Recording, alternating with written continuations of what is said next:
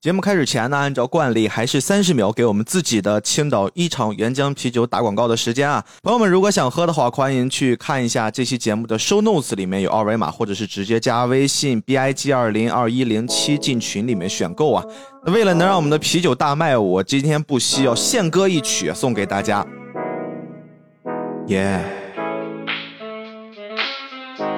呀呀，来喽！哎，怎么三十秒这么快就到了？哎呀，算算了算了，先听节目吧。哼，是不是让你久等了？这种诱人的接触真是棒透了！啊，变态！啊，我是。有变态！有变态躲在桌子下面！快来人呐，赶快帮我报警！等等，我不是变态，我是哑语聊。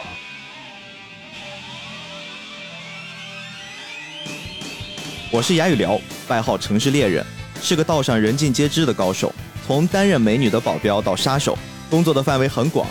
说的通俗一点，我是城市的清道夫。也因如此，几乎每天都与危险为邻。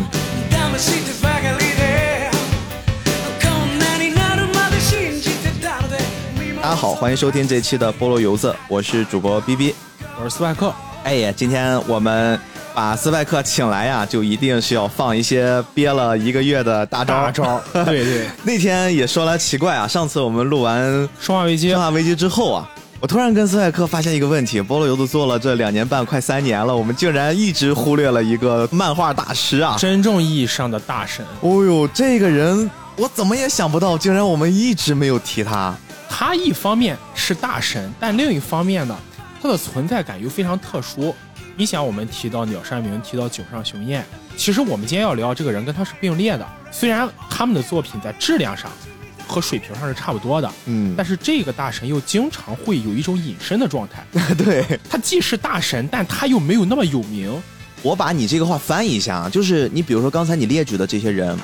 这些作者他们的作品其实是跨越了好多代人，对，包括到现在，大家一直都会对他们的作品赞不绝口啊。你包括你像鸟山明的作品，跟井上雄彦的作品，今年全部还都能出现在我们的视野里面。换个角度讲，井上雄彦和鸟山明的作品，他们的时代感没有那么鲜明啊。他们的作品可以在任何一个时代被拿出来，对你都能看得进去。但是我们接下来要介绍的这个人，他的作品或者说他作品的一个重要的魅力所在。就是他真的是一个时代感的作品。嗯，当你立足那个时代或者回望那个时代之后，这部作品的魅力才可以尽情展示在你面前。哎，没错。所以这个人就是北条司啊，北条司老先生，在我的印象里面啊，一直是一个色眯眯的老头儿。我记得你还把他跟北野武混了，是吧？我小时候真的会把他们两个混了，我就一直觉得，我这两个人。应该是一个吧，我说这人好厉害，又能拍电影，又能画漫画。后来我发现不是的，北条司要听这句话会生气的哈，他一定会说，我可比北野武长得帅多了。而且包括刚才你一直在说井上雄彦大神啊，相信有些人也都知道这个故事。井上雄彦在出道之前或者刚刚出道的时候，其实就曾经在北条司老师的工作室下面担任过他的助手。而且其实我们认真的想下来，似乎井上雄彦有了今天的成就，他受。北条司的影响也很大，呃，你去看北条司的作品和井上雄彦《灌篮高手》，你会发现有一些人物在细节上的画风是非常像的。没错，没错，没错。对他们对人物的这个描绘和对人物的这个，尤其是他的面容和身体线条的刻画，会发现井上雄彦受到北条司影响还是蛮深的。对对对，还有另一个人也我们常提啊，北条司。曾经在他的工作室里面还诞生了另一个神人梅泽春人啊，当时他用的名字叫梅泽永人，就是圣子剑的作者，包括他的徒应该怎么说呢？应该叫徒孙了，就是我们现在依然影响了全球漫画迷的这个海贼王的作者尾田大神，就是他们之间就是漫画领域之间的这个。传承关系其实也是一个特别特别值得来聊一聊的。你要从这个角度上来讲，这北奥斯的这个工作室也有点像宫崎骏老爷子。宫崎骏老爷子下面总是诞生完也秀明这样的人，也也就个安野秀明了。但宫崎骏，你要当着宫崎骏面说安野秀明是在继承，宫崎骏绝对不会承认。对对对。所以今天我们来跟大家一起聊一聊北条司老师的作品。这次我们是先提到了北条司，我们想聊这个人，然后我们才选的作品。以往我们都是想聊一部作品，然后开始去定这个作品的基调。所以当时我还记得，之前我跟斯外克晚上录完节目一起吃饭，我们就说，哎，那就定北条司吧。我们就一直在他的作品之间去徘徊。那我们到底是聊最开始让更多人知道的这个猫眼三姐妹，还是去聊可能更具有代表性的？城市猎人，或者是一些可能虽然小众啊，但是其实作品非常上乘的这个非常家庭。后来我们俩就一拍即合啊，我们觉得 City Hunter，哎，City Hunter。所以这这个作品，我不知道现在我们的听友们有多少人对这个作品感冒了解。至少我们这代人，我觉得大家都很难绕过这部作品。对，而且提到 City Hunter，有一个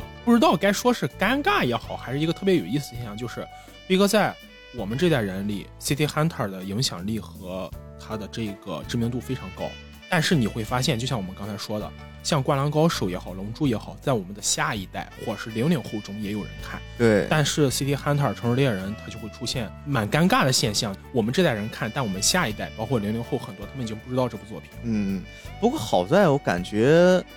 北条司老师并没有放弃这个系列，包括这个 IP 依然想去证明它的影响力。我看到好像是今年春季吧，放出了一个最新的剧场版的 PV，说今年秋天会上。其实一九年的时候。City Hunter 就出过一个剧场版，也是跟猫眼联动的。北条司老师把猫眼和 City Hunter 做出过很多联动。其实像这点，他最得意这两部作品在剧情上也有很多链接，一会儿我们会聊到。嗯，而且 City Hunter 这部作品，你还是讲中文吧，你别用英文了，并不是发音很标准，丢人丢人 哈。那朋友理解理解哈。对我发音不标准，是因为小时候看那个城市猎人，嗯，经常会开头会有一个日文发音，你知道日本人说英语就会让人。有一种日式英语嘛，日式英语，结果哈巴嘎，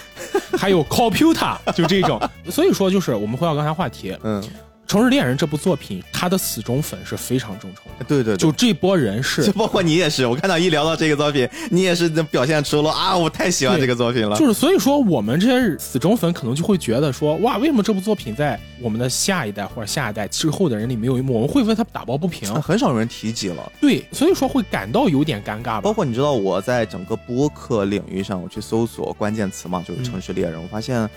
大家提的顶多就是我会回忆我们童年看的作品，或者是在某一个部分出现一下提一嘴，然后就走掉了。很少有人会去正儿八经的把这个作品拿出来聊一聊，或者是哪怕不是这部作品，就围绕这个作者也很少有人去聊。北条司的也非常少。但你知道北条司真正在日本，甚至我觉得就整个世界的漫画家的影响力来说非常大，非常非常高。他不管是从记忆、他的编剧能力以及他。一些很超前的想法，这些都非常非常厉害。而且我听过这么一个说法哈，当然这个说法它可能不权威。北条司是世界所有漫画家里面最擅长画时装的哦，他的人物的衣服，他的人物的这个潮流，潮流感非常强。就是你现在去看《城市猎人》上很多人的衣着搭配，依然不过时，非常棒。而且《城市猎人》在欧美的影响力非常高，包括。去年法国应该拍了一部真人版，真人版，对对，那个我还看了一会儿，我们可以聊聊，就它包括有很多电影的，这叫什么周边作品。对，其中我们最熟悉的可能还不是动漫作品，而是龙叔的那一部。所以说，咱们今天在聊这个《城市猎人》的时候，与其说想普及这部作品，倒不如说是我们真的想要去真正好好聊聊北条司这个人。和他作品之间的一些文化上的链接，而且你知道这个作品对我来说会有一些特别童年的记忆，比如说我们这个节目叫菠萝油子，你的童年记忆难道不是猫眼吗？哎，我从猫眼是在电视上看的，而且几乎猫眼对我来说就会有那么一些性启蒙的那种影响。但是你知道城市猎人，我是真的曾经买过他的漫画，但是盗版漫画，就在当时青岛那个菠萝油子那个街上。当时我记得他还不是这个城市猎人，他叫侠探韩宇良。而且韩宇良这个名字，你会发现一听就觉得很武侠。对对对，就是我当时，哎，我觉得这个作品杨过、郭靖、乔峰、令狐冲就有这种感觉。我以为是个国漫，当然不过没有这个概念，那个没有这个词儿。但是我以为是不是一个就跟港漫一样中国人画的作品。后来一翻，我感觉嗯不像。但是啊，你知道这个作品有一些特别吸引那个年代小孩子，嗯，特别是小男孩抓心挠肝的东西。就这个作品里面有不少很擦边的。很勾魂儿的那种，比如说北条司老师会描写一些女性曼妙的身材呀，描写一些就是男性跟女性之间插科打诨的东西啊。那个阶段其实对我来说就是杀伤力很大我这点可能和你不太一样，我比较喜欢里面特别帅的玩枪的那一段，啊因为我可能从小就比较喜欢这种什么兵器或者科尔特三五七是吧？对，科尔特三五七，就像 我记得里面有一集就是那个孟波呃或啊雅语聊吧，雅语聊就是 咱这名字一会儿我们也可以掰对我们这这因为？他的好几个名字，就是雅语聊拿枪把自己手打穿了，那幕就特别帅小。朋友不要学习啊，这个没法学哈、拿 BB 弹打也不行，也很疼啊。他能冲下来，那是因为 他老人家是吃过那种药的，你可不要去学。哎，对。但是我不知道是不是井上雄彦老师在后来画《浪客行》的一些动作设计上借鉴过他，你会发现北条司的动作设计哎，你说这个，好像我还真是有点感觉，就是他们在这种，哎，我们不能用自残，就是我觉得他们会对于技巧的运用上会有很多很多那种形而上的相似。对这一点其实跟他形成鲜明对比的是人是袁哲夫老师。哦袁哲夫的北斗神拳，你会发现他画人物之间的这个动作，包括格斗里面就拳拳到肉。他们在画这些动作的时候就非常的拳拳到肉，但是北条司老师，包括井上雄彦老师，他们画的时候就会带一点那种就是意境上的东西。啊，他的每个动作设计很飘逸，我觉得这一点是当时特别吸引我，因为我自己就喜欢看武侠嘛，是是就感觉会有这种都市武侠的味道。OK，那刚才其实咱们聊到了这个作品的名字啊，我觉得咱们先把名字先掰扯掰扯，不然我们后面提的人，大家 看不同版本，咱们这么短的时间内已经说了三个名字了，对对对对但其实这三个名字是一个人一。个人一个人，就是《城市猎人》里面有一个绝对男主吧，嗯这个绝对男主呢，他的官方的名字其实应该叫哑语聊，哑语聊，但是啊，这个地方我必须要做一个注解，他这个牙呢，我们中文是可以读牙的，但实际上它会有一个标准的发音，应该是读护，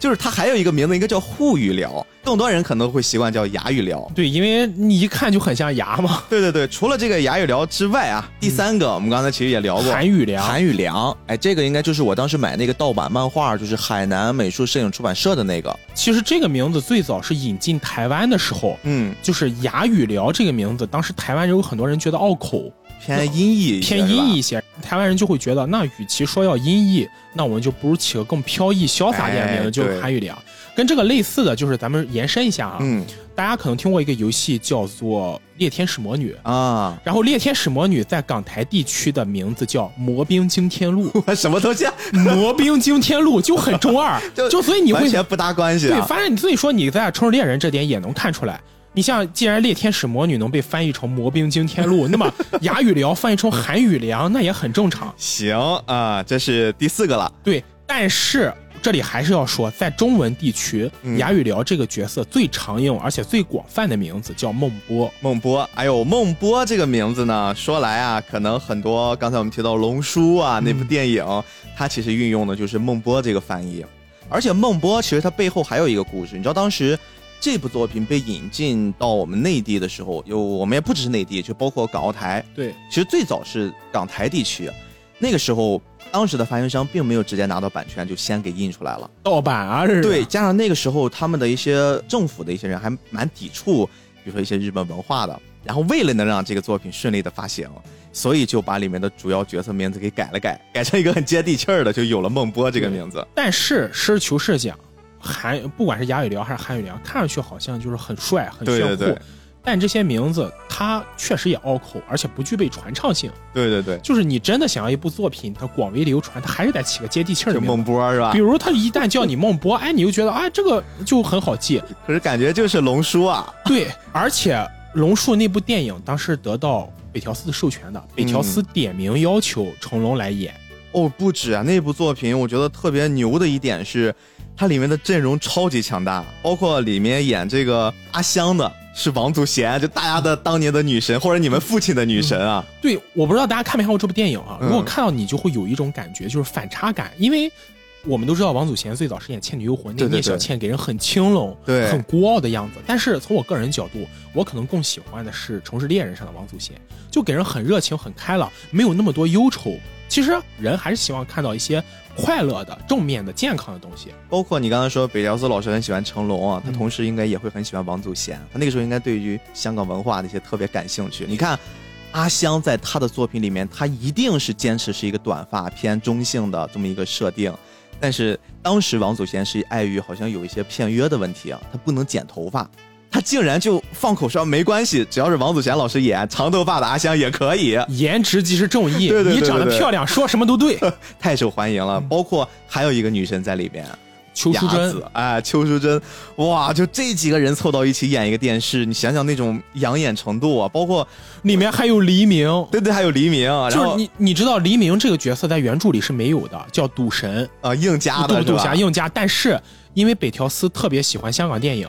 而且他也蛮喜欢黎明的，一看黎明要演，就专门为他加了这个角色。所以这部电影大家可不要觉得这部是香港魔改，香港确实魔改过一些日本漫画，但是这部电影还真的是北条司自己得到拿到版权，哎，对对对，把版权授予，而且北条司亲自操刀编的剧。所以说里面的很多角色就是北条司自己允许通过的。非常非常有意思，包括一些打斗的设计啊，再包括里面，我觉得很多人可能我们突然这么一提，大家会回想不起来。但是当我们提到一个经典桥段，就是你们的龙叔 cos 了春丽，哇，太经典了！史上最经典的 cos 春丽，真的就是龙叔之后没有人能 cos 出打着，打着架，一脚把龙叔踹到了一个游戏机上，然后通了电之后，他们就变成了游戏角色他。都给，就是那种，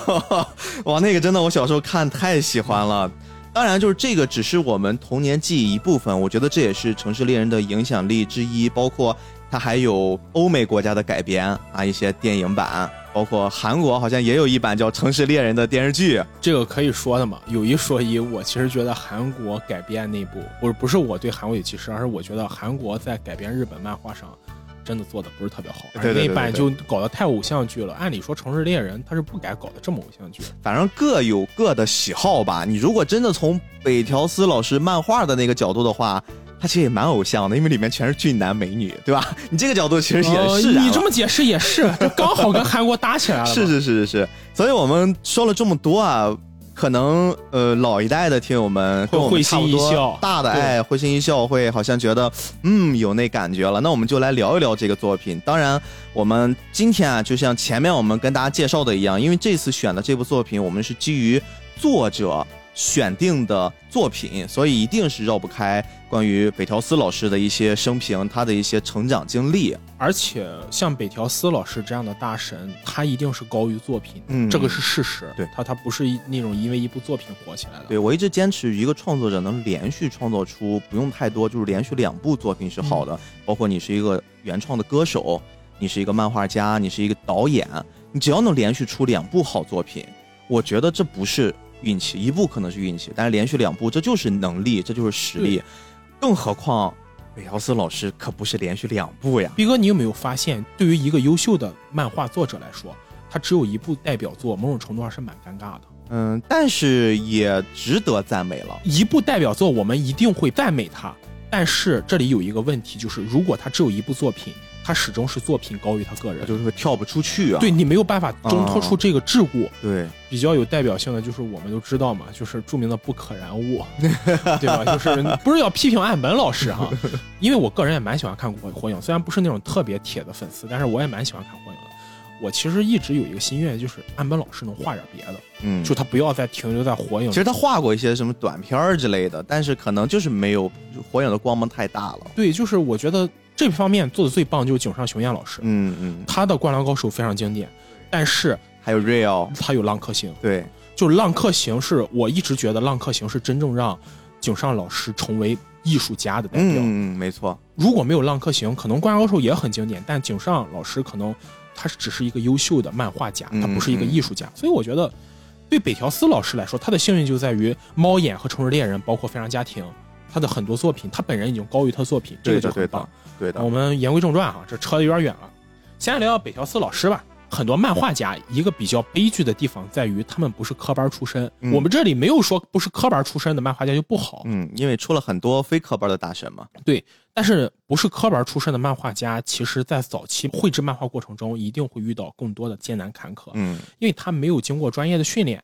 他可能要经过一层一层的打击，最终才能出头。当然，我们也会说什么失败是成功之母了。但是扪心自问，如果真的选的话，谁愿意一直有失败这样一个母亲，而 不对对对一步到位呢？从这个角度来说，北条司老师非常幸运。嗯为什么呢？因为北条司老师某种程度上他是科班出身，哦，他是五九年生人，生活在哪儿呢？在福冈，跟日本的另一个著名歌手追名林琴是老乡。啊，是吗？对，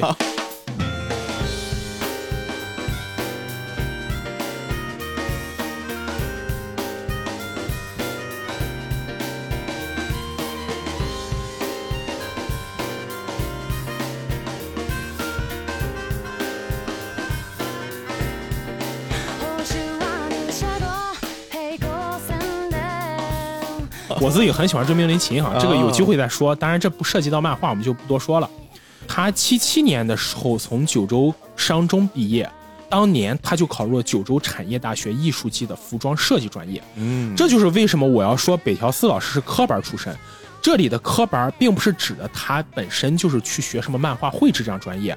而是说北条司老师早年他跟美术和绘画就有一定的关系。嗯如果我们听友中有学过服装设计或者做过服装设计这专或者学服装设计的，可能会明白，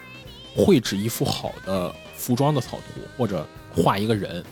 它是需要成年累月积累的。对对，首先你得懂人体嘛。你得懂人体，其次在基本功之外，你还要有非常好的艺术和审美天赋。对，因为画衣服某种程度上要比你画人更难。嗯一件衣服你怎么把它画出来，又让画出来的这个人穿的好看，嗯，这是个非常考功底的事情，甚至不只是考功底，还要考你对色彩的认知。嗯，包括对于时尚的一些认知。对，，对于时尚，对于色彩，对于潮流的把控，嗯就这是个很全面的东西。我们开头在说说北条司被认为是全世界漫画家里面最会画时装或者这种现代艺术审美感最好的，这不是空穴来风，嗯因为他这个基本的出身就导致了他在绘画功底上要远比很多半路出家的漫画家好上很多。对的对的。也就是因为这个原因，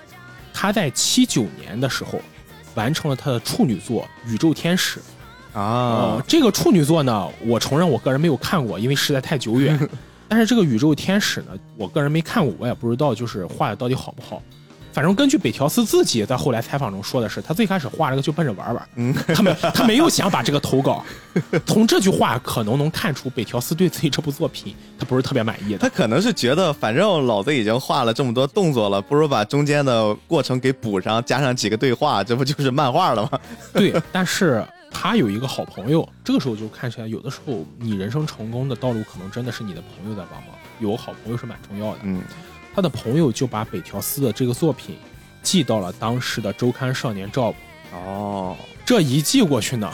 北条司就在当年的十八届手冢奖中拿到了奖金。哎呦，我们要知道手中奖这个东西吧，也蛮值得玩味一下的，并不是说你得了手中奖，你的今后就漫画事业飞黄腾达，就是手中奖含金量确实是高，是有的。对，是有的，但是呢，它没有到那种就是你得了这个奖，你未来就一定能，因为你知道，就是在国内的，就是咱们很多就是聊漫画里面，其实这里有一个误区哈，我不知道大家看没看过其他一些节目，会有一些节目去讲说得了手冢奖就等于你以后的绘画一片坦途，其实不是，其实不包括手冢奖本身啊，就这个奖项跟手冢治虫关系也不是很大。就手冢治虫，他甚至好像当时说都没有什么授权，就是两个人口头达成约定，借你名气用一下，然后我们要通过类似这么一个奖项去做一些选拔，就汇聚优秀的创作人员。我记得以前看过的节目，当然我也忘了是不是真的，就是手冢治虫这么说我。手冢治虫好像吐槽过，手冢奖借他的名义选拔出来一些他自己都看不过去的漫画家。手冢治虫太忙了，我我们之前其实稍微了解一下手冢治虫，就是一天他做了什么，非常可怕。对，所以说就是手冢奖这东西吧，就是你说有没有含金量，它肯定有。对对对，但是你要真说得了这个奖呢，它就一定非常牛，那也不好说。整体是好的吧？整只能说整体是好的。你对看你这句话就非常的玄学，就是非很有技术含量。而后来北条司知道自己得手冢奖之后，他很惊讶。为什么很惊讶呢？因为北条司在之前他是个不看漫画的人。他就一听手冢治虫，总知道吧？对他的奖那不牛逼了吗？我觉得很牛，但是他连之前他甚至连少年周刊 Job 都没有买过，而他自己都不看漫画的。对对对，但是呢，你不得不说，就是有的时候人生的命运，他最近有句话很流行嘛，叫“命运的齿轮开始转动 ”。这句话我最早还是从柯南，你记不记得柯南坂井泉水那个音乐，嗯，当当当当当，就是那首曲子出来的。然后那可能用在这里就是说，北条司老师的命运齿轮就从此开始转动了。嗯，北条司老师就觉得，那我既然得到了这个奖，就证明我在漫画上确实有一定潜力。然后就开始画吧。八零年刚过了第二年，他就画了另一个短片叫《我是男子汉》，嗯他又在这个《少年 Jump》上增刊发表了。哎，这部真的让他出名了。嗯，坦白讲，这部作品我也没看过，都但是太早了。就是因为这些作品呢，就是这里一定要跟就是大家说一下哈，之所以没看过，不是因为就是我也好，逼哥也好，我们不去找，而是因为距今已经四十多年了。嗯嗯你有些东西，甚至有的它都没有那种网络打的 PDF 影印版，你再想去找的话非常难。嗯，但是呢，之后这一年出的这部，我想我看过，逼哥看过，大家也都看过了，是什么呢？猫眼三姐妹。哎，二十岁啊，就画出了这一部作品。那个时候八一年，他才刚刚二十多岁，对，就是这个时候他就能画出猫眼，而且当时画这部猫眼之后，在《少年 Jump》上连载了三年，而且每一期的这个销量都非常好。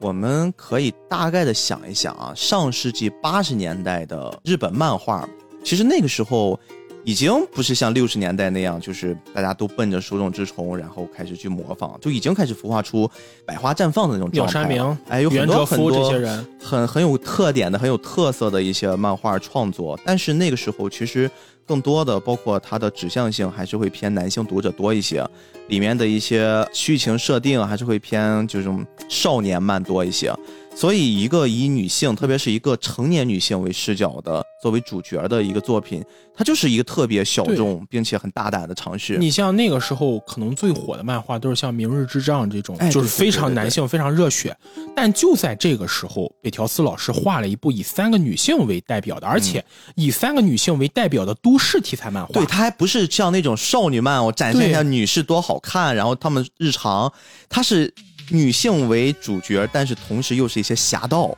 所以我说北条司老师他是一个在这方面就是理念和眼光很超前的人。他既画了女性为主题，但是他又展现了女性的力量。嗯，就像《猫眼三姐妹》三个主角泪姐、童姐还有爱，就这三个人，就是他会把女性的角色抛开了一些旧的视角和价值观。嗯以前可能日本人价值观，尤其在日本这样一个国家，他会觉得女性就是应该在家里做一个这样的就是全职主全职妇主妇、贤内助，但是他会把女性塑造很有独立感、很有力量感，这样它本身就是一个创意。这是第一个创意，第二创意是北条司老师开创了日本都市漫画。嗯之前其实也有跟都市题材有关的漫画啊。这里要插句题外话，其实都市漫画最早是在港漫里出现的，所以我们这个再次强调一下，港漫非常牛逼啊！港漫非常牛逼，嗯就港漫不只有《风云》这样的作品啊。对对对，所以以苏亚克，你的港漫坑到底什么时候填呀那肯定是要准做上准备了，毕竟《风云二》我们还没聊嘛。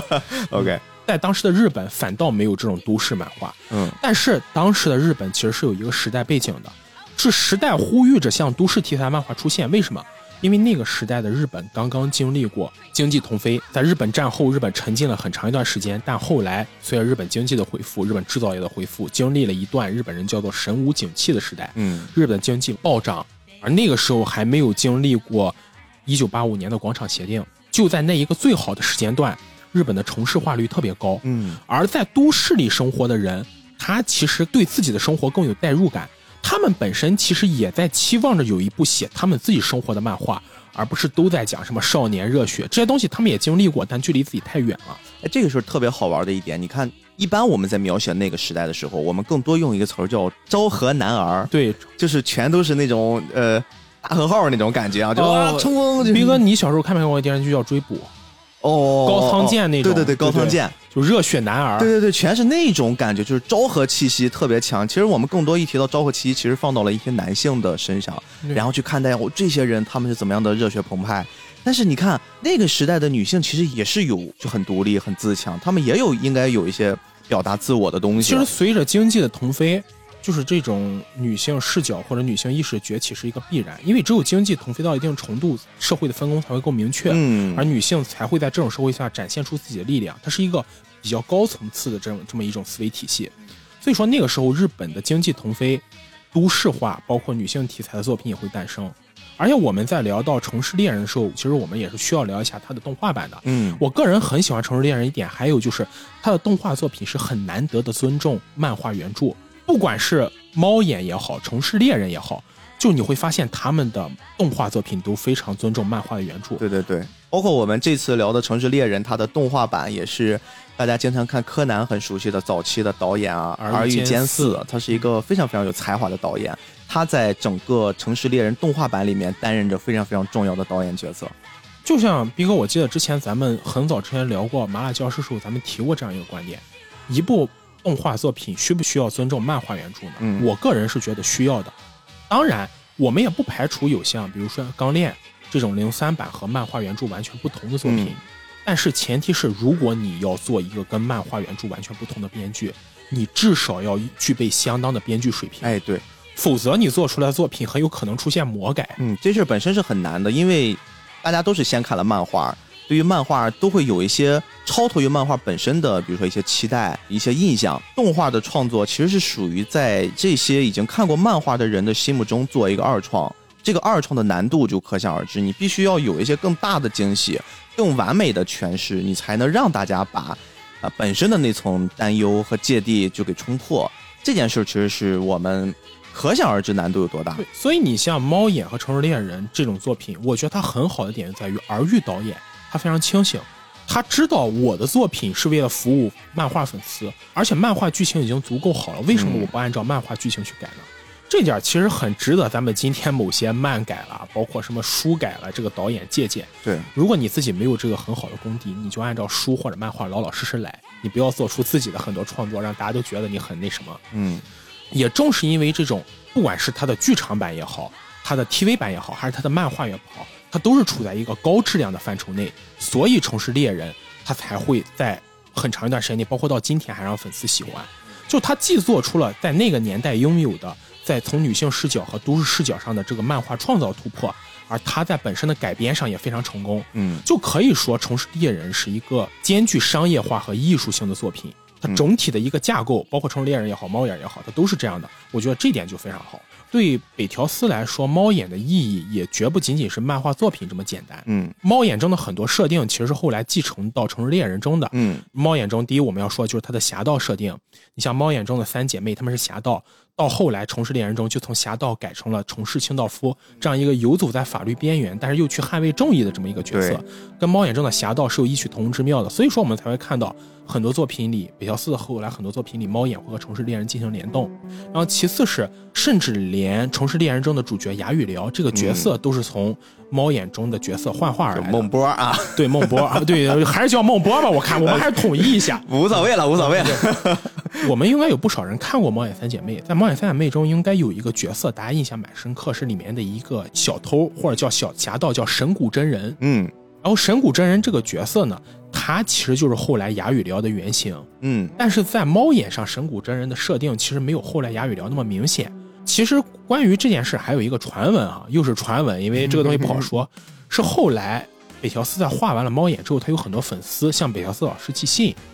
问北条司老师说你下部作品是什么？然后北条司老师就问他们，你们比较喜欢猫眼中哪个角色？他想参考一下这个粉丝中的这个支持率嘛。出乎他意料之外，是男性角色里喜欢神谷真人的很多，他们会觉得这样一个都市侠盗的形象，老鼠大盗。对老鼠大盗都市侠盗形象，在他们看过的很多漫画里，他没有出现，对对对对，没有过这样的角色，既没有都市漫画，也没有都市侠盗的这样一个角色。嗯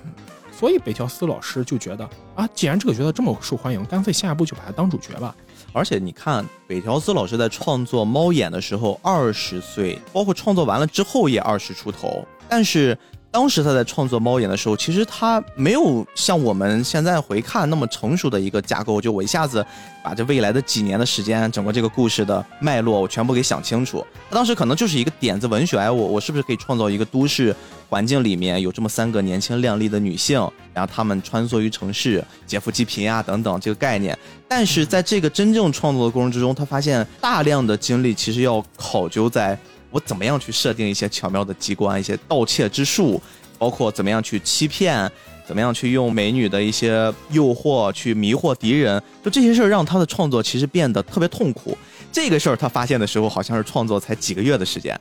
但即便这样，他还是继续沿用自己那种创作逻辑，干了好几年。其实你我们会发现，不管猫眼也好，城市猎人也好，他们还有一个鲜明特征是，他们都是单元剧。嗯呃，我之前有一个说法，我自己有一个想法说法，我觉得《城市猎人》某种程度上是篇幅更长的《星际牛仔》，嗯，就是你会发现《城市猎人》的每一集剧情都很棒，对对都会给你留下印象。但是《城市猎人》的主线非常不明确，对对，包括猫眼的主线也非常不明确。嗯嗯嗯猫眼主线其实比《城市猎人》明确一点，他们是为了找回自己父亲的画，对这个一上来其实就差不多给你往那儿指引了。但是因为猫眼的篇幅相对短一些，啊所以因为短，它的剧情会更紧凑，主线会相对来说给你印象更深刻。但《城市猎人》太长了，三十五卷的漫画呀，朋友们，你们可以想想。画了将近十年，嗯，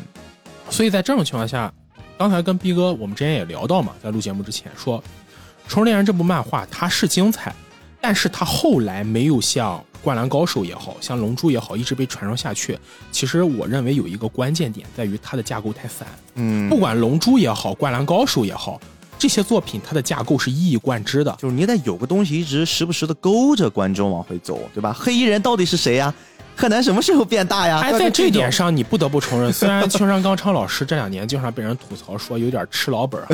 就是 就是有点炒烂梗的嫌疑，嗯但是柯南的主线这方面还是挺明确的，是是是每隔几集就要出来一次。对，但北条司老师可能也是因为他太随性了，也可能北条司老师他不缺钱，他的力求就是每集都设计的很精彩，但是主线剧情上他反而不是特别关注我。觉得就是刚才我说的，画猫眼画累了，有一些设定我就该吃就吃了吧。你比如说，我不用去考虑为什么孟波这个角色他一定要非要什么神通广大，什么体术超强，他的他的能力到底怎么来的，然后他有什么前世今生，他是慢慢的给你浮现出来。我刚开始我就是画一个好像是都市版的一超人，超英嘛，他其实某种程度上算是日本的超英。对对对，我就只需要把我当下的这个问题解决掉就好了。你不要去管我那个前后的连接是多么紧密。偶尔我觉得，哎，是不是我今天创作上有一些新的奇思妙想了，我加一人物进去，那么给这个人物为了足够的丰满，为了能融入到整个的主线。整个的大的故事结构里面，我给你放上一个背景设定。好，你是他的曾经的前女友，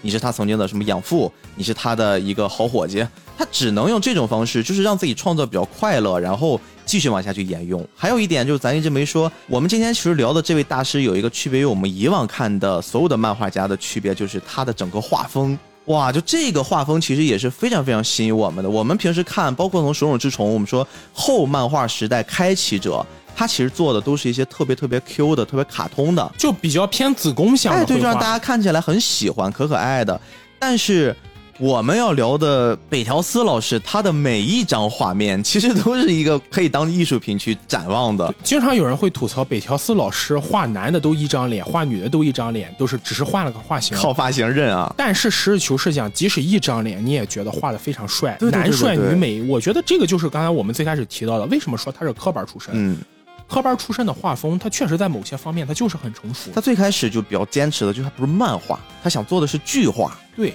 就是这个剧画和漫画，其实也是当时那个年代。就我说一个比较通俗的，就跟我们现在这个阶段大家在争论这个什么动画还是动漫，一样啊，就一个道理，就是我们其实那个阶段，我们这代人对于动漫的理解，本身就是为了打破一些区别于你是不是懂这个动画片儿。有的人会觉得动画片儿就是一提出来是小孩儿看的，那我们说一个动漫，哎，大家就觉得好像不是小孩儿看的了。但是动漫这个词儿又源自于动画加漫画，只不过发展到现在了，大家又把这个词儿搞混了。就很多人一听啊，你们在提动漫，有的连我们也在吐槽。你们这是动漫，你们还聊动漫的，特别不专业啊！因为我们觉得真正专业的就是动画就是动画，漫画就是漫画，又要分开了。就它是一个时代性特别强的一个你，要知道，它不可能分开。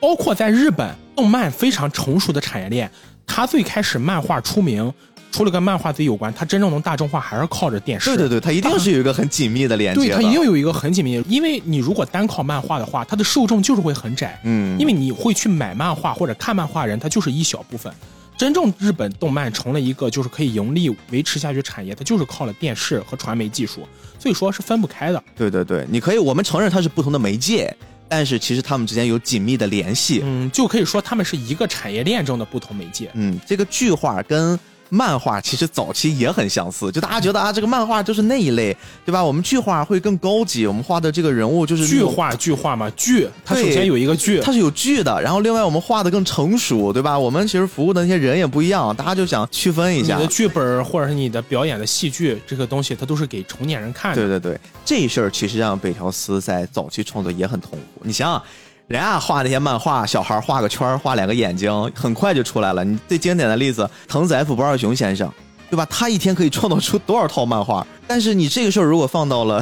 北条司身上其，实我一直很想吐槽 不二雄老师啊，他画成年人也跟画小孩儿一样。人家也就是靠的是内容嘛。比如说我们前段时间大家很受欢迎的这个一色短篇集，对吧？我依然那种画风，但是我依然能画出让你毛骨悚然的东西来。就大家追求的东西不一样。当然，我们今天说到北条司的时候，其实真正让我们感受到那些魅力的，就是里面创造出一个又一个很复杂的形象。你看到这些形象的时候，你的代入感会极高，你好像就是小时候去领略成人世界的那种美。对，你去一窥，哇，原来这个漫画里面也有偏这种很写实的画风，并且它描绘的这种男性和女性之间的爱恨情仇，会好像让你一下子打开了一些新的视野。我觉得就凭这一点，也是当时那个年代非常非常吸引我们年轻读者的一个很重要的原因。对北条司老师来说，我相信他最开始创作也绝对不是仅仅想画一个作品，嗯，他一定想通过他的作品去反映出一个更高的，或者是刚刚我们说的时代感。我们今天一直反复在提时代感，什么时代感？就是北条司老师生活在八十年代日本，他见证了经济腾飞，嗯见证了新的这种社会生产的关系在旧的土壤上不断的演变。那他肯定就是要画当代人的故事，对，画当代人的故事，这点就是《城市猎人》这部作品最吸引人的地方，嗯，可能也是他这部作品为什么今天我们很多人不会再去看的原因。，对对对，因为我们没有那片土壤，嗯。但是也不妨碍我们去欣赏它，因为这个故事确实很精彩。我最近在为做这个节目重新看的时候，看得津津有味儿。虽然你里面能感觉到，好像现代人如果把它突然放大了之后，一定会有人对他们口诛笔伐。比如说，在这个作品里面充斥着大量的，呃，性别的调侃，然后一些，比如他的男主的设定会比较的无厘头，然后特别喜欢美女，没事儿就会用一些 很低俗的，比如说下体勃起的方式去表达一些搞笑的桥段。这些在我们这个时代来看，已经是比较远离我们了。关于这一点啊，就是说到这里就稍微提一句，因为我们最后还会接着说，我们在这里先稍微提一句。首先，它这些情节描写的确实会让人感到不适，嗯这是事实。它确实有一些东西，它就不符合我们这个时代，或不符合我们这个时代道德观念，这个是应该批评的。但是还是那句话，就是我们不能拿着前朝的剑去斩本朝的官，哎或者拿着本朝的剑去斩前朝的官。一部文艺作品，它一定会有瑕疵。不要说北条司老师，就哪怕我们今天去看《红楼梦》《水浒传》这样真正的名著，它里面反映的价值观，难道都是好的吗？那肯定也不是好的。嗯，所以我们挺有必要的去，就是今天借着这部作品，我们也回顾一下那个时代，上世纪八十年代，到底日本是一个什么样的状态？呃，那个时候的日本状态，用一个词来形容，我不知道有没有听众朋友玩过有一个游戏叫《如龙》。如龙啊，对，如果大家听过这个游戏或者玩过这个游戏，大家就会知道如龙反映出那种社会状态跟北条司这个作品中描写社会状态是一样的。嗯，日本的经济在不断腾飞，那个时候日本人有一句话叫“我用东京的钱可以买下整个美国 对，当时就非常膨胀啊，”，整个日本的经济泡沫经济嘛上升到了巅峰，日本人每个人都很有钱。呃，我指的是当时日本的就是都市里的人，嗯每个人都有钱，他们就想追求一种现代化的社会方式。在城市猎人中的都市，你会发现，以当时的视角来看非常繁荣，对，灯红酒绿，灯红酒绿，满大街都是豪车。而在这样的都市里，每个人的这种生活方式都是那种今朝有酒今朝醉，嗯，享受当下，活在当下。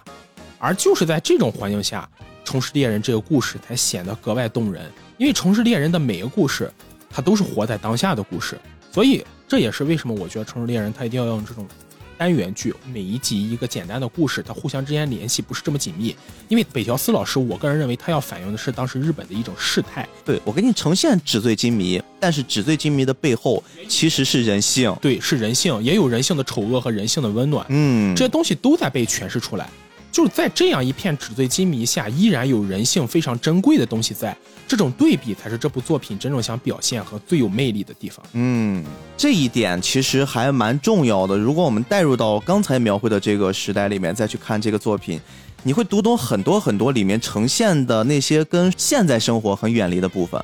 当然啊，因为本身我们说这孟波啊，大哥他就是一个超脱于了我们认知里面的这么一角色，他的生活圈子他自己定义叫城市清道夫嘛。那他清的是什么？他清的一定是城市里面肮脏的、腐朽的那个部分。所以我们能看到，其实他在里面几乎是跟各种黑恶势力去战斗，跟各种什么毒品、地下的赌庄。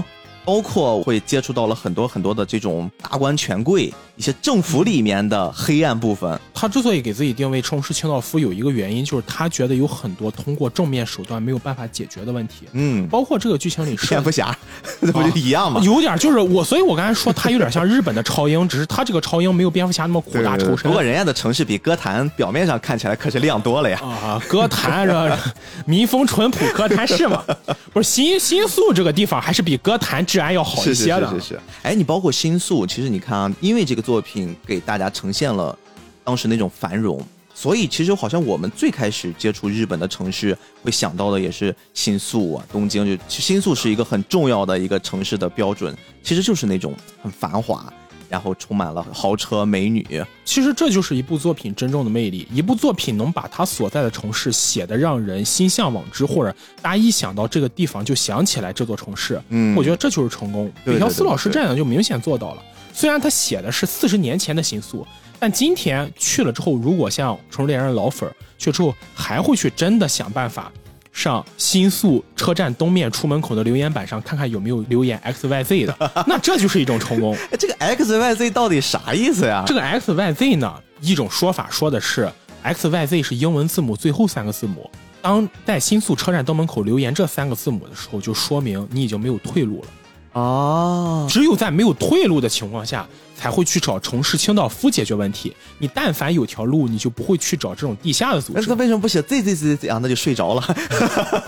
烂梗。当然，就是这个说法呢，本身它也不算是故事里的设定，是后来北条司老师自己延伸的，嗯，所以就是全当一乐。但是你至少你某个行为你得找一个解释。我曾经把他们这这几版的名字往上套，我发现每一个什么，不管是孟波、什么哑语聊、什么各种，都发现套不上 X Y Z。后来我才觉得应该不是名字的缩写。呃，不是名字缩写，就是 X Y Z 是刚才说了嘛，英文最后三个字母，你走投无路了才会找城市清道夫，嗯因为清道夫这个词本身就是给你解决一些你平常很难做到的事情。对对对对，我们大概的还是跟大家介绍一下《城市猎人》讲了一啥事儿啊。虽然是一个单元剧，但是其实它里面还是有一些比较重要的或者偏主要的角色的。刚才其实我们用了一些篇幅去介绍了时代的背景，我们也介绍了这个主角，我们就用孟波吧，好吧？嗯，就孟波这个最大众化。对对，孟波其实他本身其实是有一段他的过去史的。首先，他是一个孤儿，后来他被一个神秘大佬给收养。他被一个叫海元神的大佬收养。这里注意要提一嘴啊，这个海元神其实也是《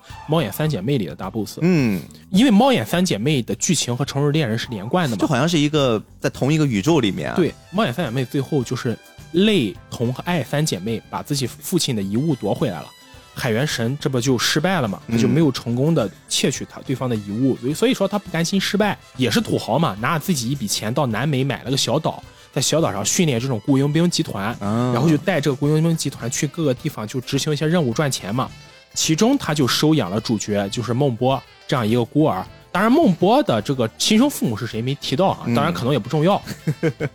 孟波是个很有战斗天赋的人，很早就接受过了这种各种的，包括体能上、军事上、格斗上的训练而。且这个家伙恢复力超强呀。他恢复力为什么那么强呢？是因为他在一次战斗中意外的服下了当时海元神秘密研制的一种药物，嗯，特殊药物。就这里面其实是有一些些超现实的存在的。对，这种药物就有点类似于什么？上次咱们聊《生化危机》提到嘛，什么 T 病毒，嗯，或者美队的那个注射那东对，西。注射那种东西，就有点像打这个药，就是类似于让人的体能增强很多倍。嗯，但海猿神这个药物的质量明显比较好，它不是个半成品，就很多作品里面是半成品，但它不是，就是吃这种药之后精神崩溃，把整个一个小队都屠了。哇，但是呢，就是发泄完之后，它这个药物就在他体内没有留下什么影响，让他之后再发作，嗯，而且还在他体内留下这种终生性的改变。所以刚开始看这个漫画的时候，大家可能也会奇怪啊，孟波为什么比如说听力惊人、反应惊人，然后包括对于危险的察觉敏锐度啊，有了蜘蛛感应之类的，其实是有一些依据的。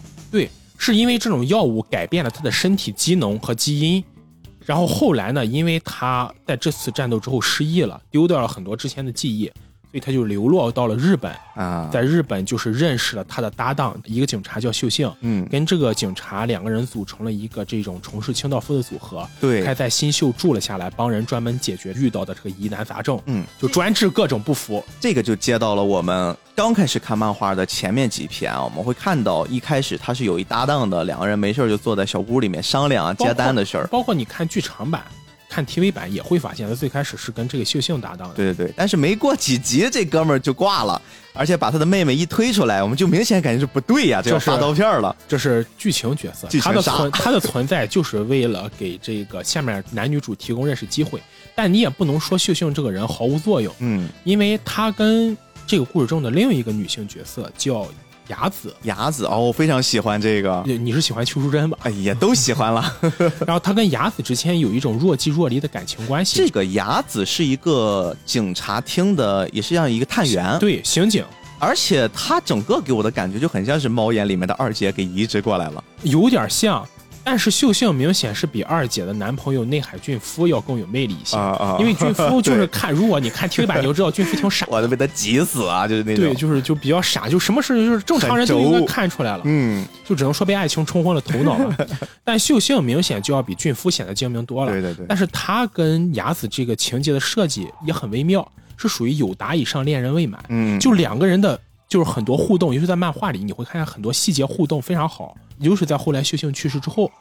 雅子还有一些情节回忆他，嗯就回忆他们之间遇到过的很多事情，甜蜜的回忆嘛。嗯，但始终可能秀幸这个人比较就木讷，或者是他有些话说不出口，他就没有及时向雅子表白，就导致这段感情就错过去了。对，所以总结一下，就是这个秀幸啊，作为我们孟波的搭档，他其实主要就为了提供两个女性角色。第一个女性角色是给孟波当助手的，也就是她的妹妹，我们说这个阿香阿香。另一个女性角色就是不断的去诱惑孟波啊，好像产生一些暧昧，但是其实是她曾经的一个暧昧对象，就偏女朋友吧，是这么一个定位。而且这个角色其实他的登场会带来了很多很多有意思的单元剧，比如说他在一些呃警察角色上解决不了的疑难杂症，会来找孟波解决，哎，找孟波，但是他提供的就是，反正我就欠你的，这个我可以陪你睡一觉，如果你把我完成了，因为孟波在里面设定就是一个特好色的人，我知道你好像贪图我的美色，说的一些要求你都会无条件的答应我，而且可能这些事儿也只能孟波来解决。但是这里我们还是要强调一下哈，这样一个角色在今天眼光看，一定是就是孟波身上这个特性一定是不讨喜的，嗯，就是我们该批判也得批判。但是还是那句话，就是放在那个时代，甚至我们不能排除设计这样一个角色是为了的商业诉求，因为看这种漫画始终更多的还是男性嘛。对对对，他设计这样一个角色是为了当时商业服务的，嗯有这样一个角色才会让更多的男性来买漫画。所以说，设计这样一个角色，这是不是北条司老师的本意呢？我也不好说。这个其实我们可以拿出来说一说，因为我们今天来到了这个环节的时候，我们总得去带一些剧情，跟大家去感受一下。我之前刚开始看的时候，我总觉得可能这个雅子就是会比较表一些，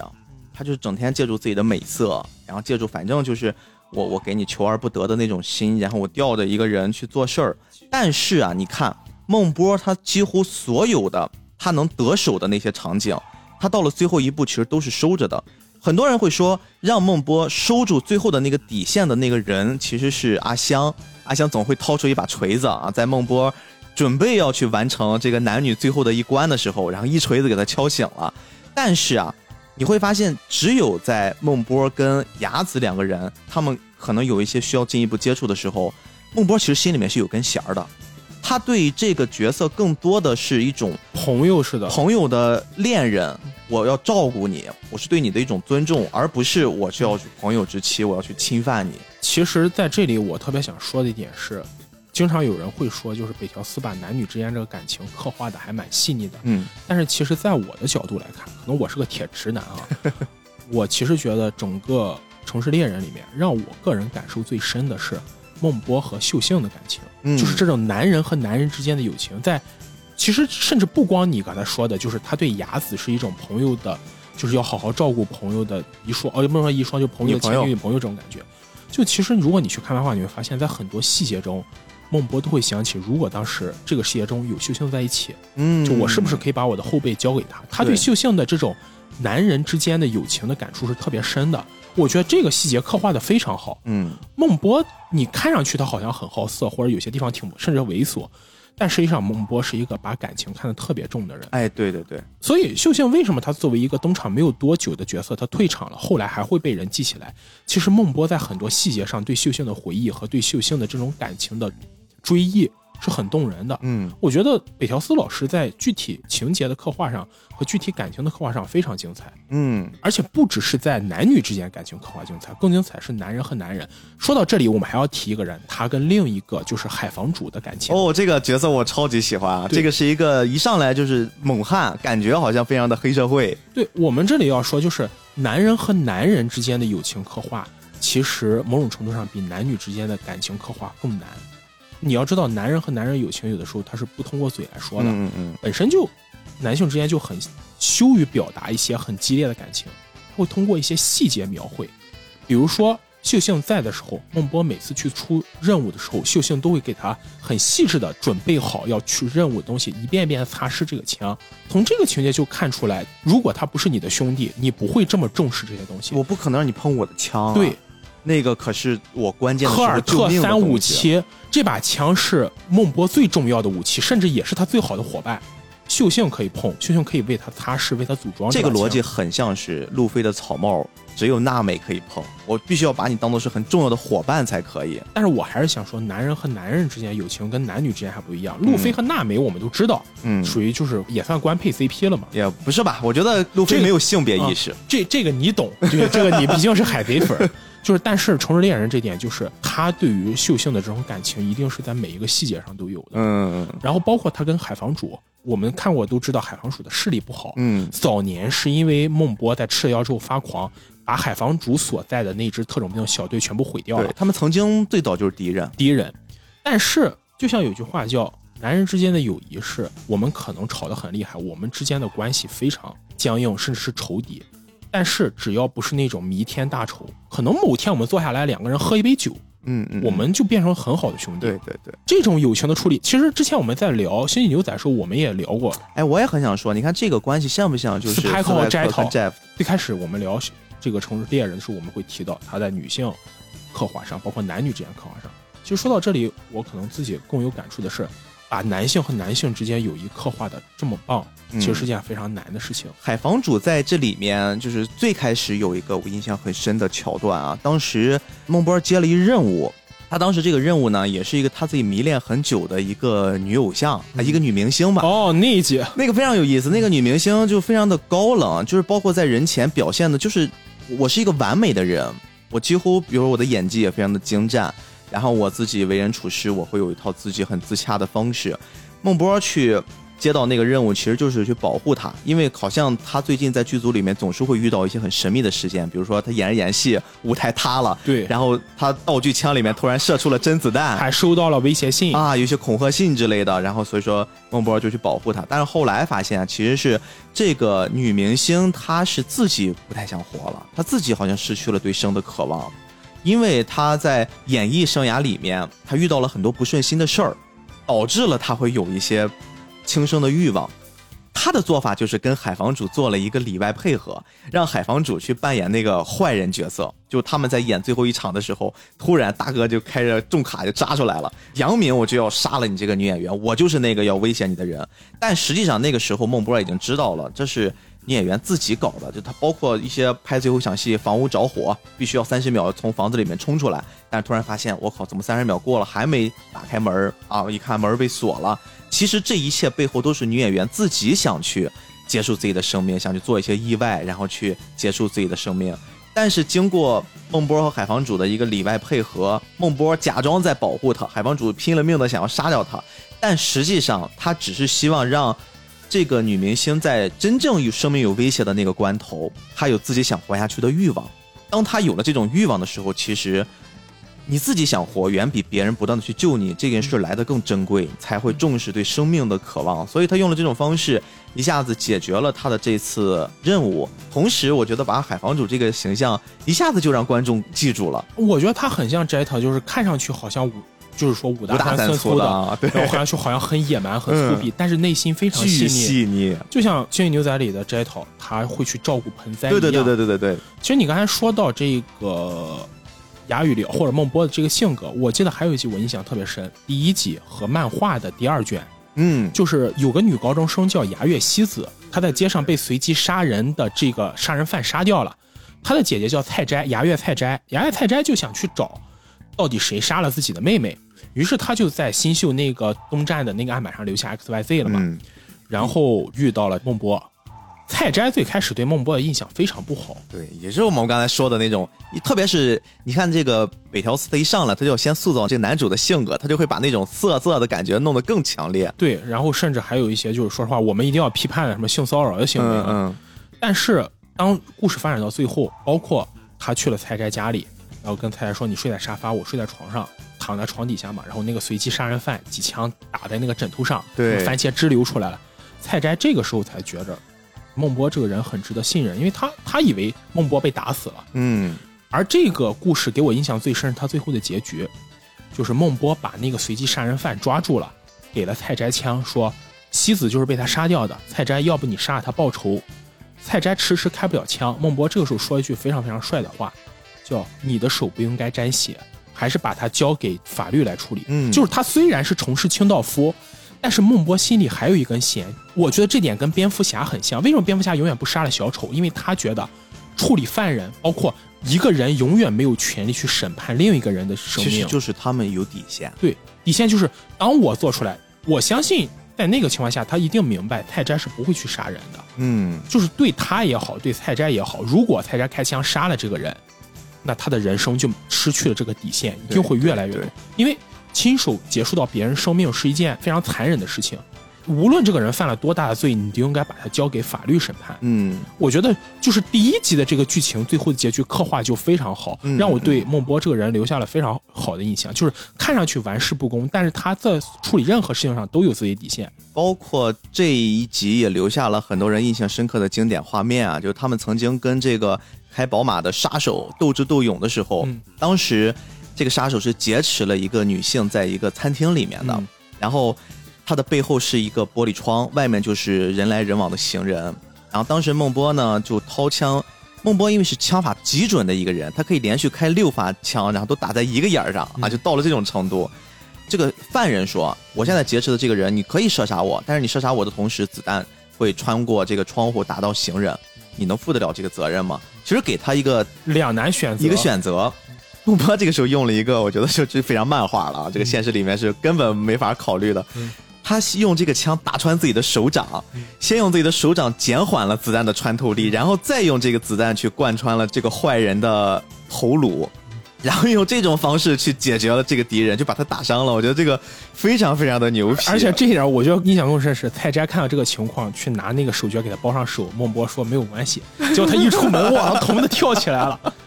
但是这里也要说哈，就是故事设定孟波的恢复能力非常强，嗯嗯这个是个提前设定，如果没有这个设定，他可能不敢这么做。对对对对还是那句话，小朋友们不要模仿，拿弹弓也不行。而且你看这个故事又表现出另一件事儿。我们刚才说了，《城市猎人》的漫画很好看，它的动画也很好看，包括它的一些电影也很好看。但是其实动画当时改编出来的时候，它会做了很大程度上的桥段上的改良，就是不是剧情上的改良，是桥段的改良。剧情上是非常尊重原著。对对对，因为它必须要做到的是，就像你刚才说的，动画、漫画和动漫的那个关系的时候，它这个动画一出来的时候，它面向的会更多的青少年、小朋友，它不能有太多的那种暴力、血腥的成人的场面，对吧？那一方面，女性的部分它删除了很多裸体的，包括一些特别特别吸引的，但是现在其实也还挺诱惑的。再一个方面就是它删掉了很多关于这种暴力的场景。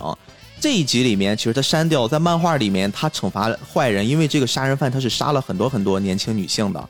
这个跟当时日本的那个时代也有很多的关系，因为那个时代真的是有很多这种很很惨的案件。八十年代的日本有非常多的类似于这种凶杀案件，而且有些案件还真的被改编在漫文艺作品。对对对对对，你看，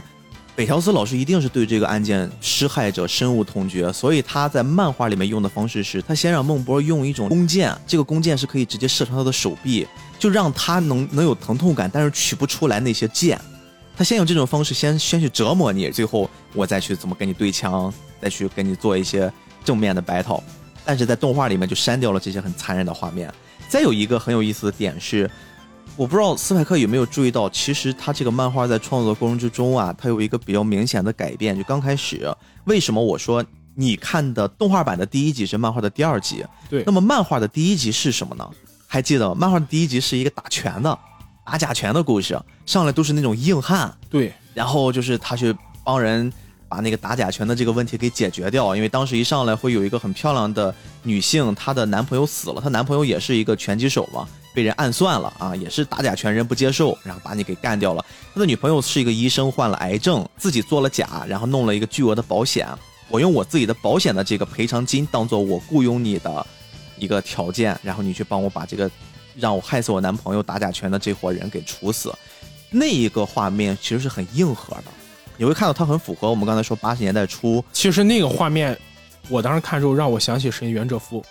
就非常硬派，就是八十年代初传统漫画里面那种状态，格斗漫画它还不是特别有后来北条司的那种很独特的那种温柔柔美的那种感觉。应该说比较野性，比野性较粗犷一点。对，因为当时是画完猫眼之后，他自己不想画了嘛，他想开一个新坑。就他的那个编辑哭江信彦也是后来 Jump 的四代目社长，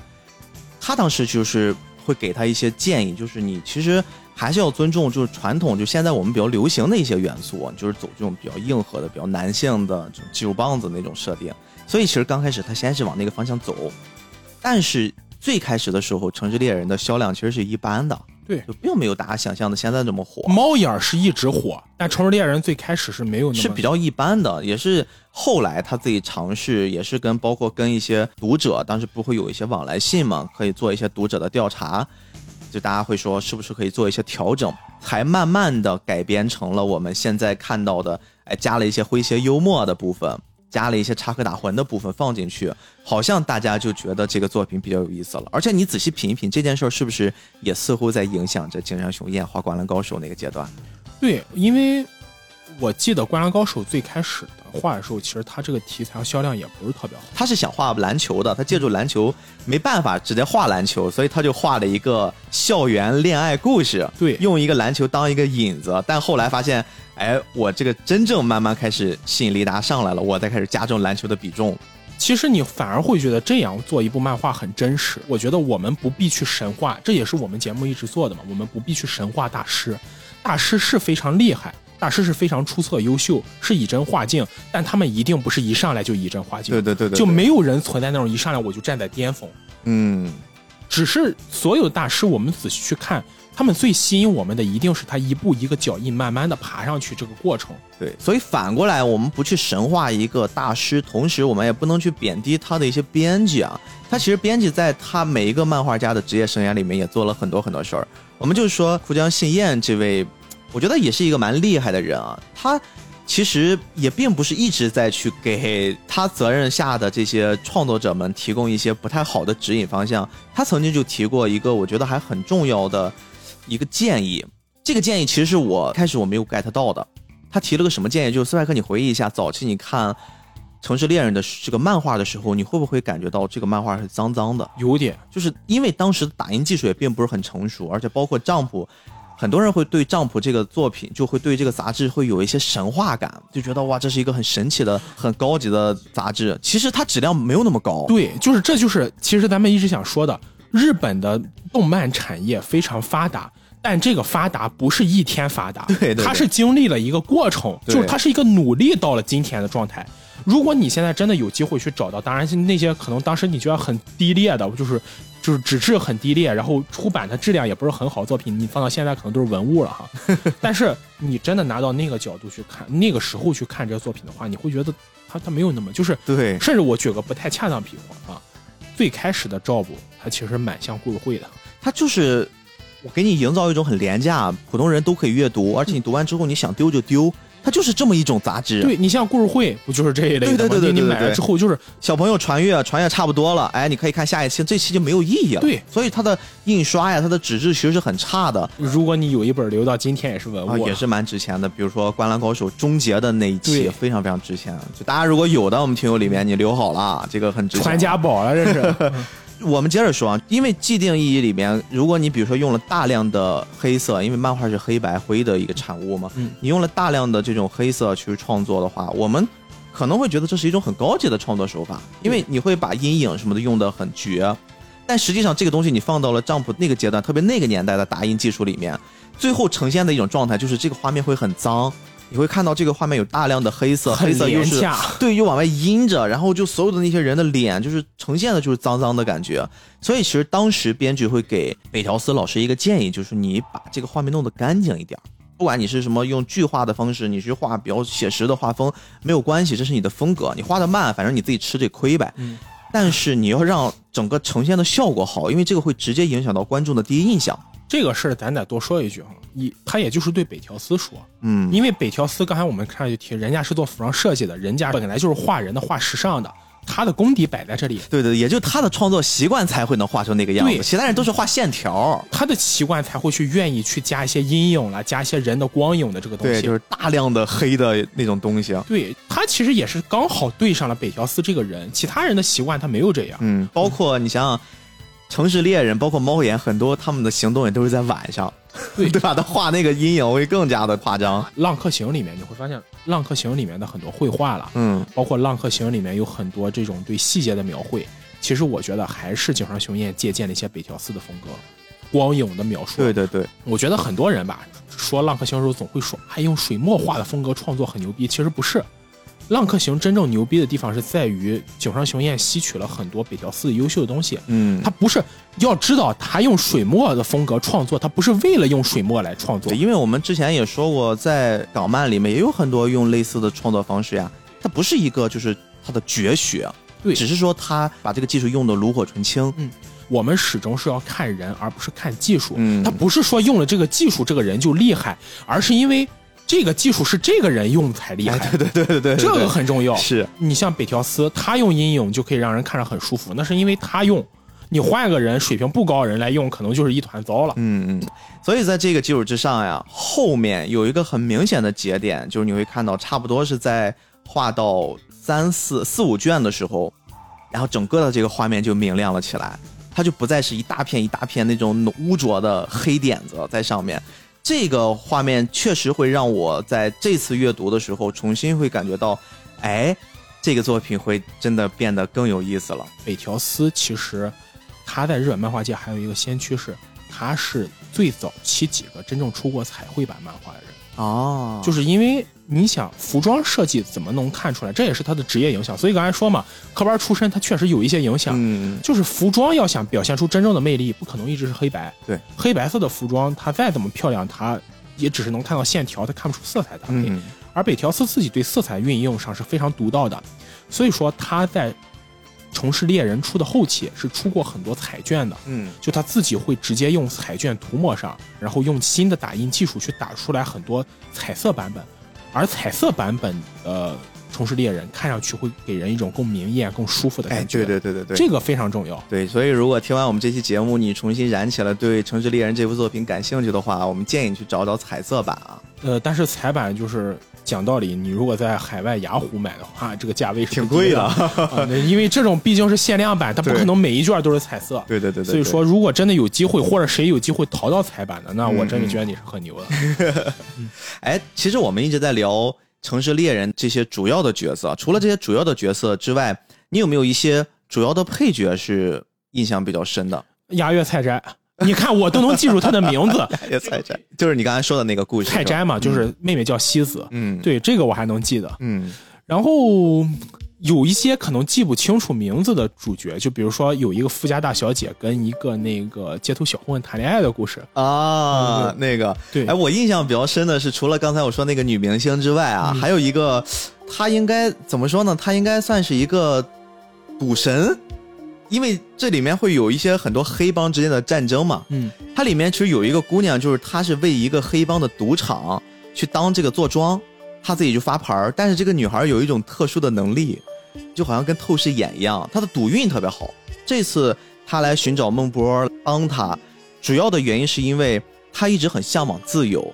她从他父亲那一代就被这个黑帮给控制住了。是不是女版的福本身行老师？他父亲就是被被这个黑帮控制住之后，然后他父亲后来就死掉了。他要继承他的父亲的这个行业，给这个赌庄要挣钱嘛。你要知道，赌场是黑帮很重要的一个经济来源。，对，赌场啦，就是那种娱乐场所都是。但是赌场突然有一天给这个寻求帮助的女荷官啊开了一条件，说你不是想自由吗？可以，我们接下来要跟另一个黑帮派，我们要做一场重要的豪赌。如果你帮我暗中操作，赌赢了那个帮派，我赚了他们帮派那一笔巨款，我们就可以让你走。但是在这个阶段，你要想，对面那个帮派人肯定知道有这么一个很厉害的人呀，肯定就想我要除掉你，不然呢我们这帮派必输嘛。对，所以他就没有办法，他觉得有生命危险了，他又向往自由，他找了孟波来帮他。孟波就接了这个任务了。他一开始先去测试一下这个女的，看你是不是赌运真的那么牛逼，你是不是真的是有真本事。他就不断的试，而且用了一些很风骚的，就是我要跟你猜硬币，如果我猜中了，你就要跟我睡一觉。但是他每次都猜失误，每次都失败。后来发现这个女的好像真的是有一些特别特别厉害的赌博技巧，但是也确实是不断的，好像有一些人就要来暗杀她，要给她去造成一些生命威胁，但是都被孟波给化解了。最后孟波发现一个问题，他说不对，他说你真的这么天真，你就觉得如果你这次帮着你们的帮派赌赢了对面帮派，你们的帮派人就会放过你吗？对，呀、你这不可能的，你是一个多么巨大的摇钱树呀！这是下金蛋的母鸡，而且他顺着这个思路啊，这个角度是我们都能想得到的。但是有一个角度很有意思，孟波会进一步的想，说你作为一个这么安逸的一个工作，而且这个工作你又很擅长，你在这个帮派里面，帮派其实对你来说也有保护你的能力。其实说到底，这样的一个人的话，就是你作为黑帮，你从黑帮的角度来讲，好好保护你，一定会赚到更多的钱。对对对，你生活衣食无忧，你也也没有人来骚扰你，对，也没有人来骚扰你，其实不挺好的吗？你为什么一定要出去？你一定是有一些别的事情。然后他就后来调查到，这个女孩恋爱了，她爱上了一个就是跟她一样似乎有超能力的男人，因为她自己确实就是靠自己的实力，或者说就是那种老天爷让你吃这口饭。哎天眼之类的那种东西，她自己好像可以做到逢赌必赢。但是她遇到了一个比她还厉害的人，她有时候状态不好的时候可能会比如说犹豫一下，可能会有一点点失误。但是他遇到的那个人就是百分之百的都可以做到，每次赌博一定可以赢，每次发牌一定能知道发的是什么，就赌术超强。他就爱上了那个人，然后他就说：“我是为了那个人，我才向往自由，我才想出去，才有了这一切的故事。”但是后来孟波就帮他调查了一下，发现那个人根本不是所谓的天赋异禀，不是像女孩这样子，他就是一个普通人，因为他用了一些黑科技，比如说戴了一眼镜，在牌上做点记号这，怎么有点像王晶的那个 赌神什么对的，赌神？他就是用了这种方式，然后再加上他一般都会在酒吧里面看到有女孩子了，他才用这招，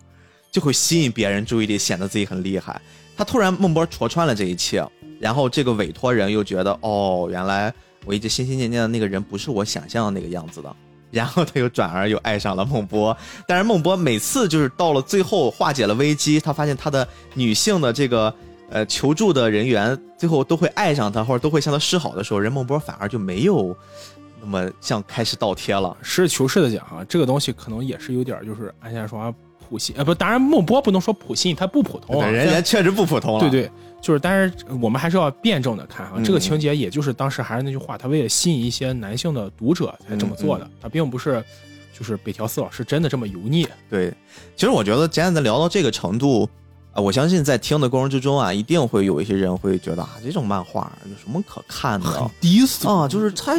值得你们这么吹吗？非常，而且男性南宁南宁，对，它男宁会有一些南宁，但是咱俩说这话没啥可辩解的，我们确实就是男的，我们看的东西就是他妈南宁，那怎么办呢？就是这东西我们也不去洗什么，就是我们作为男性看的东西，他肯定也是南宁啊。但是我觉得我们俩不要为我们俩自己说话。嗯我们身上如果有一些，比如说偏见，嗯或者是一些没有意识到的问题，对这是我们的不对。但是我觉得我们应该把这个作品，我们更多的是希望去聊聊作品，聊聊作者。就是还是那句话，我们评价这部作品中的任何看法角度，永远只代表我们个人。嗯嗯，就是我觉得就是可以，我们个人确实是可能也是存在各种各样的问题。你作为这个听众朋友，你也可以来批评我们，没有关系。情欲不用那么强了。我其实想说的是，我们重新会回到呃一个作者的层面去看待这个，因为刚才其实我给你举了个例子，嗯，就是如果我们今天聊的是这部《城市猎人》，它是唯一的我们今天要聊的这个漫画家北条司的作品，他只画过这么一部作品，可能它里面所呈现的东西就是这个作者的价值观。这个作者他就是一个这样性格的人，你甭管是时代使然还是他性格使然啊，包括你看，如果你们去了解一下北乔斯，你会发现北乔斯老师常年会戴着一墨镜。对，然后人家就会有时候会问说：“北乔斯老师，你为什么会一直戴墨镜？”北乔斯的回答是：“因为你知道我画的一些作品，从猫眼开始，我一直会很擅长观察身边的人，会观察这个时代的人，观察人生活状态、举止、人性。但是我一直盯着别人，总归不礼貌。特别是你说这个需要大量的关于女性的一些描绘，那女性的身体也好，女性的动作也好，她的神态也好，我一直盯着人家，总不合适吧？所以我戴着一个墨镜，嗯，我好像会更礼貌一些。就这个事儿其实是一个很辩证的。如果你从这个事的本源上去说的话，你怎么可以去天天盯着一个女人？你别说拿着创作的幌子。但是我们从结果论上来说的话，你看他就是创作出了一些很优秀的作品，这是必不可少的一个环节。而且对于北条司老师来说，他说这句话明显，我觉得是带有尊重的，就是我知道这样可能不太好，对人不尊重，嗯但是嗯我会去避免别人对我产生的一种冒犯感，或者就是他厌恶。们避免让他们感觉不适吧。对，让别人感觉不要被冒犯，嗯让他们感觉到不适，那么我就用这个方式去防备这种东西，嗯就让对方舒服。就是一个最基本的底线，是我不要给对方带来麻烦。对对对，我觉得这个心态，就是从这个解释上来说，我觉得北条司老师反而是一个很尊重别人的。，对，同时就回到我刚才那个话题了，就是如果啊，《城市猎人》北条司只花了这一部作品，那这里面一定会包含了作者的一些创作理念，他自己的一些潜移默化的把他的意识形态给外露出来。但是我们要看待这个作者，我们其实应该看待他完整的创作生涯。刚才其实斯外克花了一些篇幅去介绍了他第一部长篇连载的漫画，就是《猫眼三姐妹》。嗯，从猫眼三姐妹上，其实我们能看到一些端倪，就是在那个男性权力比较旺盛的那个时代上，他其实是愿意去做一些女性向的，以女性为主角，他们能承担起一些大义的一些形式的漫画。这个本身就是他的一种表现。他的第一部作品是一个女性为主，对，而且他没有在那个时代，就是那个时代大家性别认知还没有那么齐全说哎，他已经先觉醒了。对他没有把女性放在客体的角度，他把女性放在主体的角度去表现一些女性能够承担更多社会责任的东西。我觉得这个就是北条司老师的进步性。对，那有了女人，第二部他画男人，然后我们就看到了有孟波嗯啊、亚维辽这个形象，但是再往后你会发现，他创作的思路会越来越拓展。我们今天其实一直在提及，还有一部作品就是《非常家庭》，《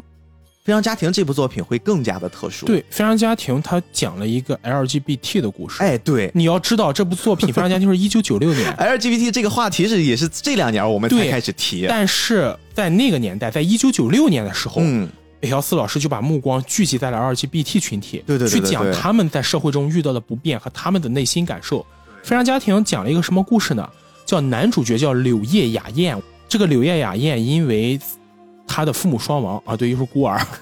后来就被他的舅舅和舅母两个人收养了。他舅舅叫若苗空，他的舅母叫若苗子。哎，你听这俩名儿啊，就有那么一些微妙。然后后来他发现，他的舅父其实生理上是一个女性，也就是他的舅父应该是他的舅母，嗯，哎，就是他的舅舅跟舅妈，他的舅舅跟舅妈，嗯。他的舅舅其实应该是他的舅妈，而他的舅妈应该是他的舅舅，而他大家现在已经开始乱了，我操！因为他的舅舅就是刚刚我们说到的若苗空，嗯。常年喜欢女装嘛，嗯。他在心里认同他应该是一个女性，但他实际是个男性，嗯。而他的舅妈心里认同是个男性，但她是个女性，就他就生活在这样一个家庭里，他的表妹叫若苗子苑，嗯而且整个故事中也没有详细说他若苗子苑到底是男是女，到最后故事最后也没有揭露出来。就是这个非常家庭的故事，讲了雅燕在一个性别倒错或者说 LGBT，我们就叫 LGBT 家庭中生活的故事。嗯而且这个故事中很好的诠释了这样一个家庭的人是怎么样，就是完成心理建设的。嗯嗯，他们在社会上会遇到一些问题，而在这样一个家庭中生活的，不是我们很多人想的这种歧视，而是一种互相理解和互相包容的对的，状态。对的，对的。所以我们会看到，如果到了这个阶段的北条司，他自己希望能给大家呈现出来的那种状态，他又不一样了。我们前面如果说什么男性、女性、两性话题，我们现在其实这个阶段我们才开始觉醒这种性别意识，我们才开始去互相去尊重不同的性别，大家对于这些事情的看法。但是你别忘了，早在上个世纪，在一九九六年的时候，我们这个作者其实他就已经开始去尝试，甚至会尝试的非常的超前，包括你刚才说的非常家庭的这种创作，甚至是如果只是从性别上，我觉得还不够完整，我觉得这个还是狭隘了。包括北条司老师他自己还做过了很多很多的那种偏是中篇漫画吧，包括《阳光少女》嗯，包括少年的夏天，哎，对，阳光少女表现的是环保学的这样一个命题，主角是一个小女孩。儿，对。啊，她就又会把年龄层次再放到更低维度的角度。啊，我不只是看成年人的世界，那未成年人的世界，其实我也在关注着。而少年的夏天命题就更加宏大了，它讲的是反战主题，嗯它讲述的在战争中影响下的少年是怎样度过他们人生的。对，就我觉得这样一个反战的命题，其实可以诠释出北条司老师他的真正的理想，包括他对漫画、对艺术的认知是有更宏远、更高大的境界。他远远不是被局限在某个领域，而我觉得真正的大师，他就是要去做出一些更棒的，或者是更宏大、更长远的命题，这些才是最重要的。所以我一直比较坚持的就是，当我们试图去通过一个作品给一个作者去定性的时候，其实真的不能代表他的全部。这个这个作品可能只是他某一个阶段他的创作理念的一部分、一个环节。或者说这个作品只能呈现出他性格中或者他心理上的某个部分。哎，对，他更多的部分，他是需要更多的作品，你去研究了这个人整个的创作生涯，去认真了解了他的每一部作品想要表达的东西，你才能诠释出这个人。对对对而且再退一万步说，即使他某些情节确实是在我们这个时代他不适应了，嗯，就还是那句话，我们要站在当时那个时代去看问题。最开始我们说的每一句话，我觉得很好。你不能拿本朝的剑去斩前朝的官。嗯你对很多历史人物也好，对于很多文学作品也好，你都不能站在今天的角度去看。嗯那你像比如说四大名著，四大名著中有很多情节，就是我们当下价值观也不可以认同。嗯水浒传》包括《水浒传》《西游记》《三国》，甚至《红楼梦》中有一些价值观我们也不能认同，但是不妨碍它是四大名著。不妨碍他们的文学地位更高。对，我们在看待任何一部作品的时候，一定要本着我们要站在那个时代去看。嗯那个时代有很多进步的东西，也有很多没有进步的东西。它是一个变换的时代，它不是一潭死水。包括刚才逼哥你说《城市猎人》在不断创作中，他的很多思路，他是是在不断完善，他的很多角度也不断完善。那面对这样一部作品，我们仅仅用某一个理由去批评啊，他这个地方画不好，他就是一部很烂的作品，我觉得这样一点也不客观。嗯甚至通过这个作品再去批判这个人，我觉得更不客观，因为人一定是在不断变化的，时代也是在不断变化的。一部好的作品，它一定是里面积极的成分大于这个时代，它超越了这个时代，到今天我们看起来才会有这种感受。嗯，所以我还蛮期待，就是最新的一部《城市猎人》真正剧场版上映的时候，它会随着这个时代的一些变化，能调整哪一些东西？包括这里面猫眼三姐妹她们也在。而且我觉得还有很重要一点是，《城市猎人》这部作品它的音乐很棒，哎，对对对，而且它的音乐都是用了那个时代所特有的一种风格，叫 City Pop。我个人很喜欢 City Pop，嗯就是 City pop 这种音乐的特点，就是它可能没有什么深刻的含义，没有那么苦大仇深的什么歌词，嗯，但你会发现它这个音乐就是非常轻松明快，它很符合那个时代所有人向上的那种精神。我觉得加上这种音乐，造就这部作品，它就是一部非常完美的，是一个我们能从这部作品中看到八十年代的日本的，了解当时众生相，然后感受到那种生命活力的这么一部作品。对对对，行吧，我们今天节目就到这儿啊，希望。大家能有时间的通过我们这期节目，不管是你曾经看过，哎，又勾起了你的回忆，还是你曾经听过但是没来得及看，你可以去翻阅一下。这真的是一部我觉得非常不错的作品，非常不错的作品，大师级的作品吧。然后它在时至今日，可能你会觉得一些设定有一些落伍，但是它不妨碍你在看这个作品之中会心一笑啊。我觉得这个对于我们现在生活已经非常足够了。对，然后这部作品我们也不需要去加上很多，就是很深刻，要非要从一部作品中看出什么特别深刻的东西，我们就向往那个时代，嗯嗯，出于这样一种轻松的心态去看，我觉得会很好。OK 吧，我是菠萝游子主播 B B，我是斯派克，感谢你的时间，我们下周再见啦。下期再见。